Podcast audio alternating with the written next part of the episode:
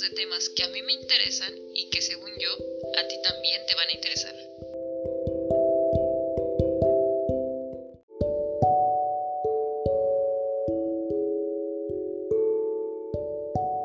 En breve oirás un ruido sordo y hueco.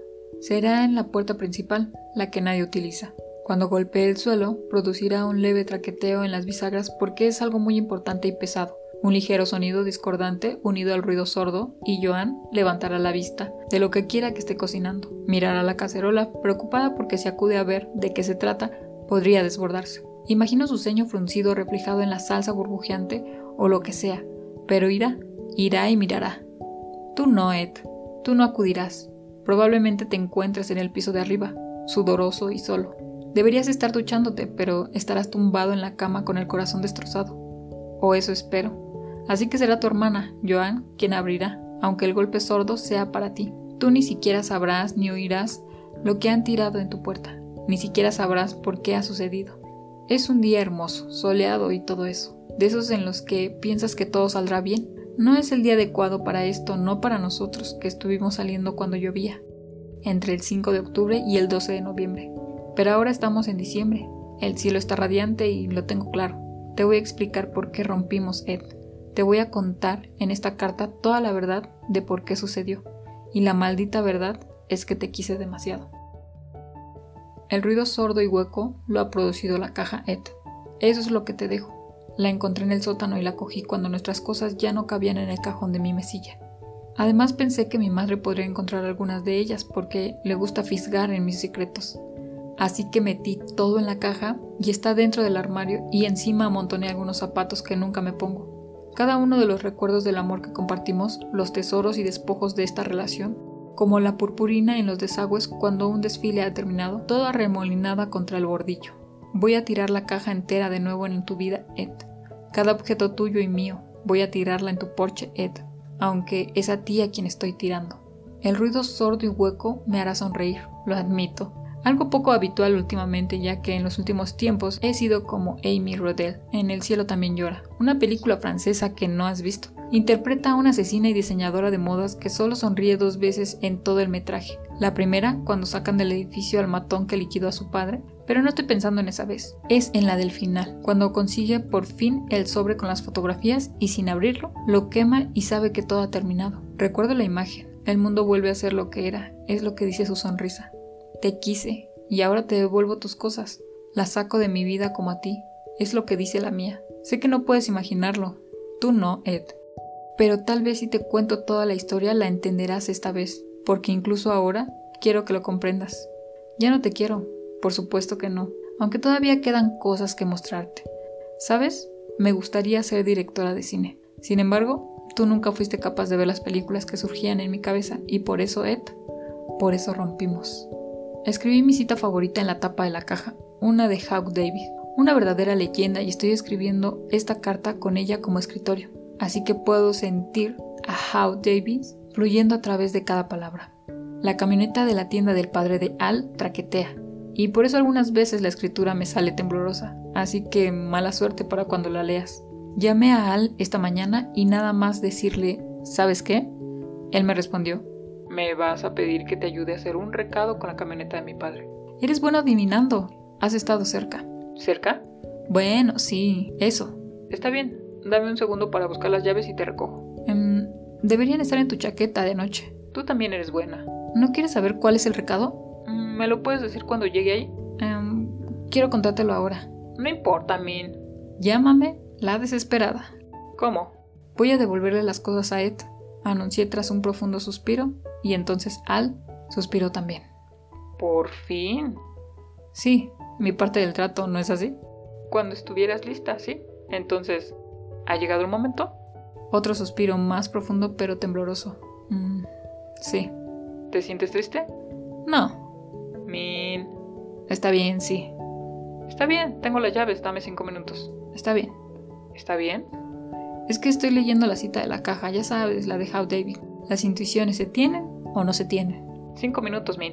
Al, lo siento, ni siquiera debería. Min, no pasa nada.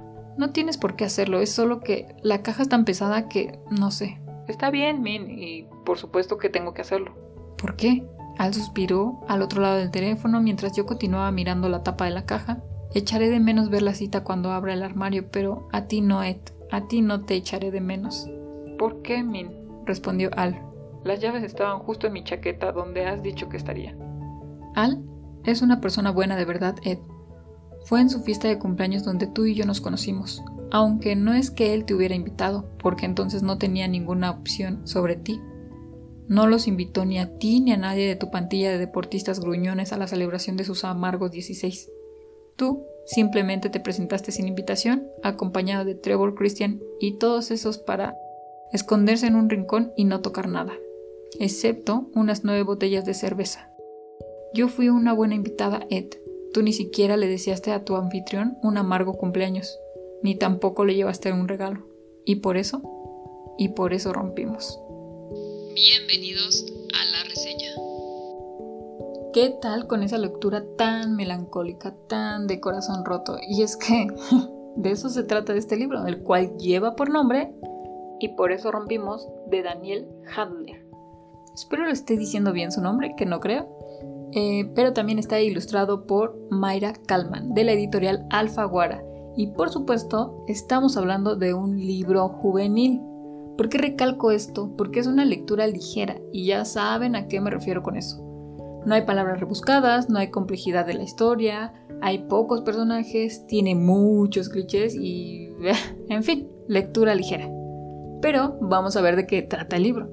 Min es una chica de 16 años que conoce a Ed en la fiesta de su mejor amigo Al. Y como ya escucharon, es en esa fiesta donde ellos dos hacen clic. Debo recalcar que el personaje principal a veces, para mi gusto, es insufrible. O sea, siento que Min exagera mucho al hablar de lo mal que Ed la trató. Es claro que es su primer novio, y también es claro que Ed tiene más experiencia en relaciones. Es a esto a lo que en el mundo de la lectura le llamamos cliché.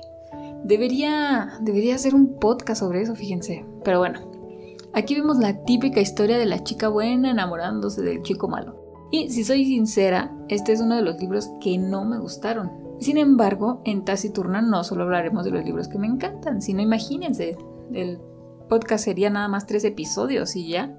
no, tampoco. Pero es claro que este libro sí no es de mis favoritos.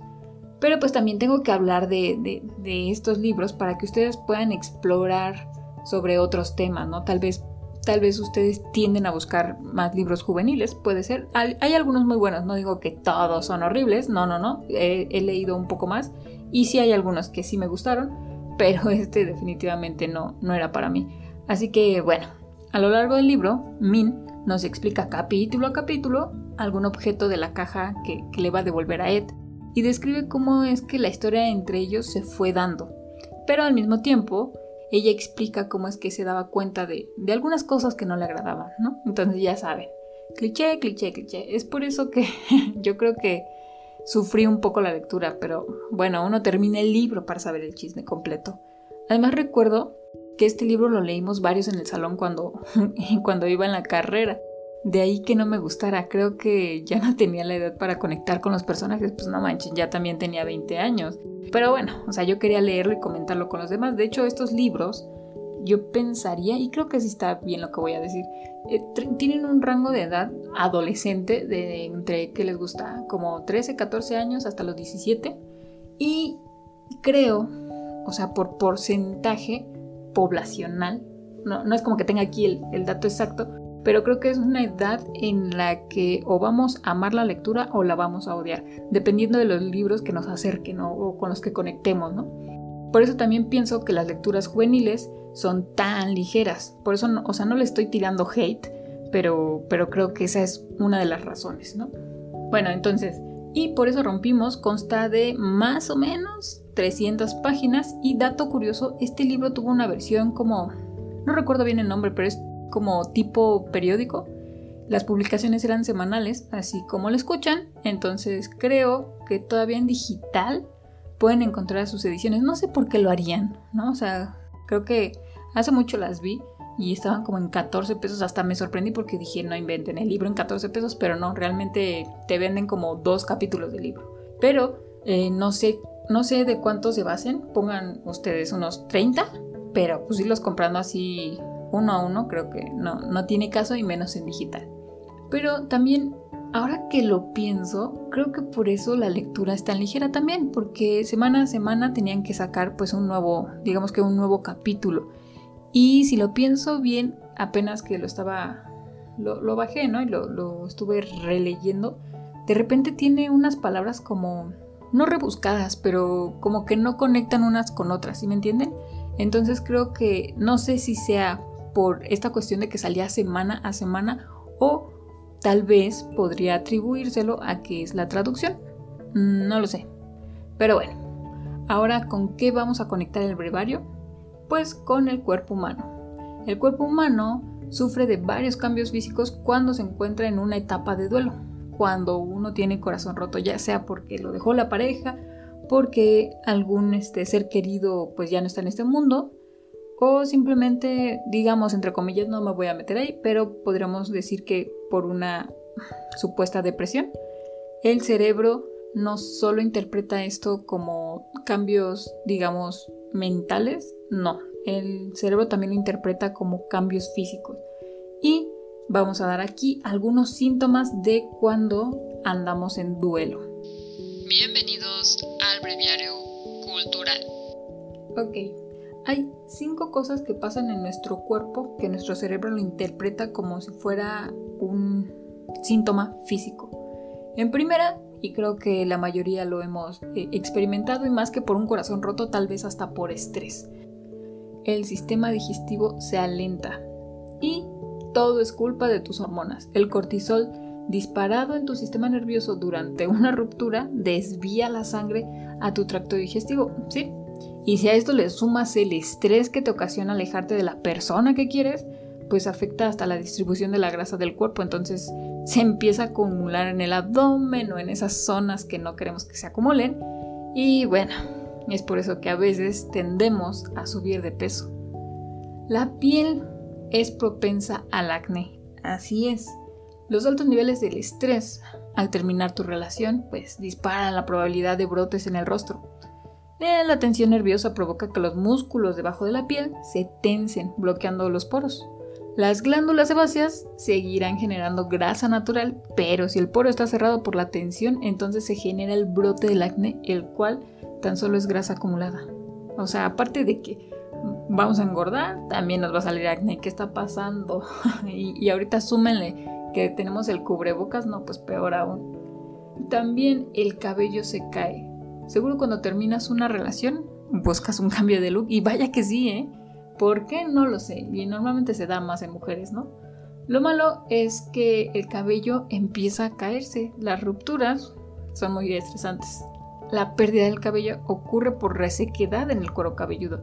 Sumado al estrés emocional, sucede hasta tres veces por semana después de un episodio fuerte de estrés la caída puede ser temporal o durar de tres a seis meses. O sea, no inventen.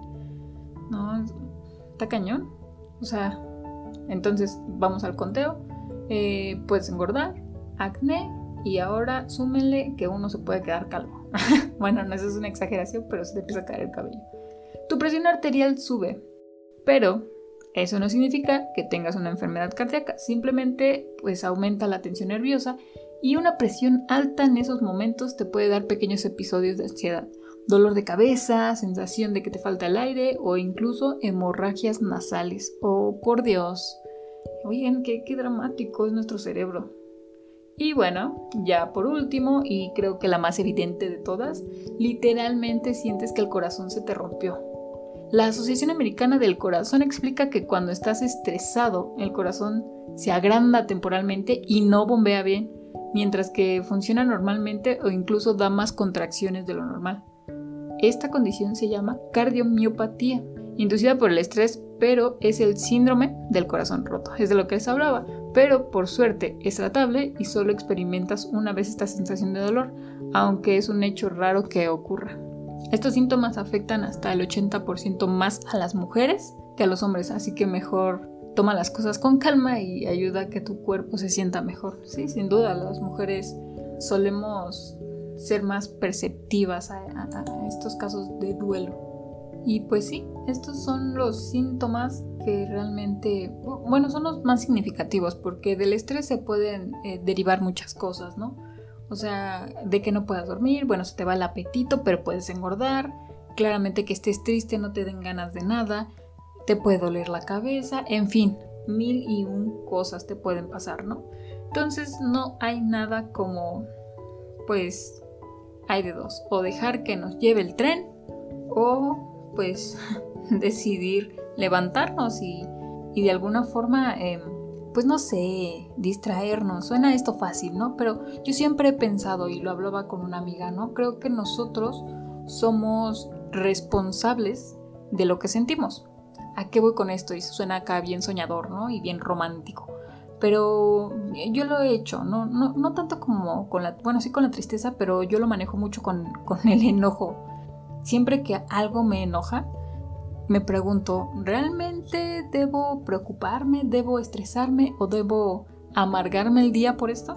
Siempre me hago esa, pregunta porque siento que de alguna forma me estoy autoterapeando y digo, no, la verdad no quiero estar así todo el día. Entonces busco otra cosa, pienso en otra cosa, me enfoco en algo que quiero hacer o no sé. Por ejemplo, el podcast, a veces realmente no sé qué libro voy a reseñar y si ya sé cuál voy a reseñar, debo de buscar tanto el Mario como, eh, pues sí, ¿no? Como incluir a Surimi porque luego se me enoja la muchachita. Entonces, eh, sí, el chiste es distraernos. Hay muchas formas de hacerlo. Así que no estén tristes. Ay, qué fácil, ¿no? Pero espero que, que, que, si están pasando por esa etapa, pues, pues espero que pase rápido. Y si no, no se preocupen. Es cuestión de que pase el tiempo porque, como dicen las mamás, el tiempo lo cura todo. Yo creo que ya dependerá de cuánto es que dure el desamor, ¿no? Yo creo que dependerá de la persona, dependerá de la intensidad, la forma y muchos otros factores que cada uno pues ha vivido. Entonces no, no es como que haya una regla de si, no sé, y en este caso min, eh, tres meses duraron, pues a lo mejor va a sufrir un mes, ¿no? No sé si ustedes han visto la serie que se llama Soy tu fan. Si no la han visto, los invito a que la vean Creo que todavía la siguen pasando en Canal 11, pero si no, creo que toda está en YouTube. De verdad, es muy buena.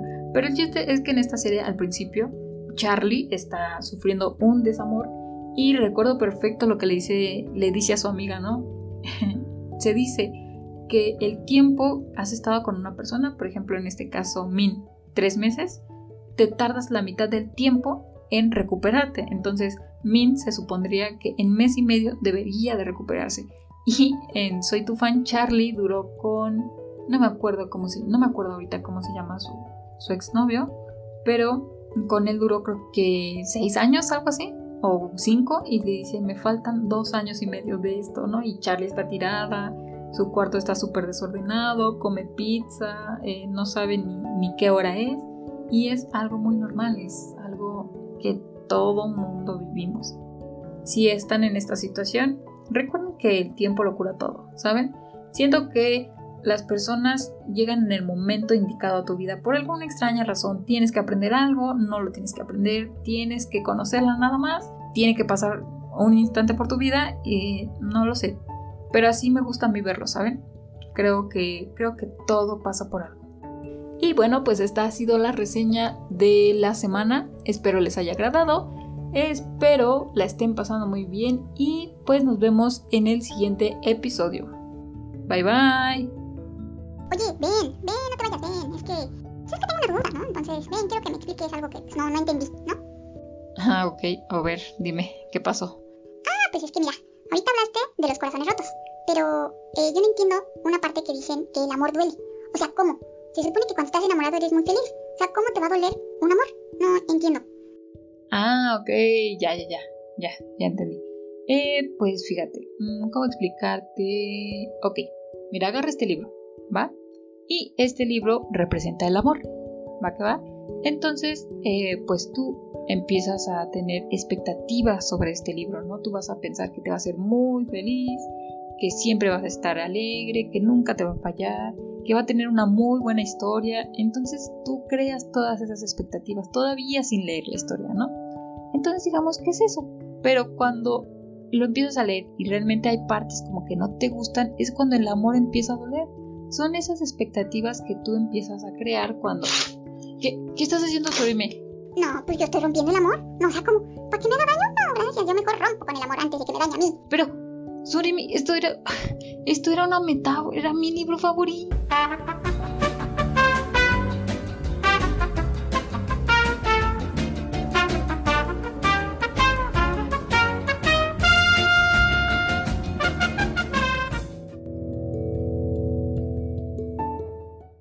Oye, Surimi, vamos al súper, ¿no? Tengo que comprar algunas cosas. ¿Va? ¿Va? Sí, vamos. ¿Ya en el súper? Ah, ¿no has visto dónde está el pasillo de las galletas? Surimi. Ay, no. Ay, pobrecito. No, señor. Lo siento, lo siento mucho. No, de verdad, de verdad sí. Se nota que está sufriendo, se nota. ¿Qué? ¿De qué hablas? ¿Qué? Surimi, ¿no? ¿Qué, qué, qué haces? No le haga caso, no le haga caso, es una niña. Ven, ven, vamos, a, vamos por unas papas, ven. ¿Va? ¿Va? Vamos por papitas, ¿va? ¿Qué estás haciendo, Surimi? ¿Por qué le dijiste eso? Velo, está calvo, tiene. No, no, no, Surimi, no porque veas a la gente que está así. Quiere decir que, que pues, no sé, que está sufriendo, que lo acaba de cortar su novia, ¿no? Alguna gente pues es así. ¿En serio? No, pues es que no. Yo pensé que estaba sufriendo, ¿no? Ya, ya vámonos, ya cállate, ya vámonos, córrele.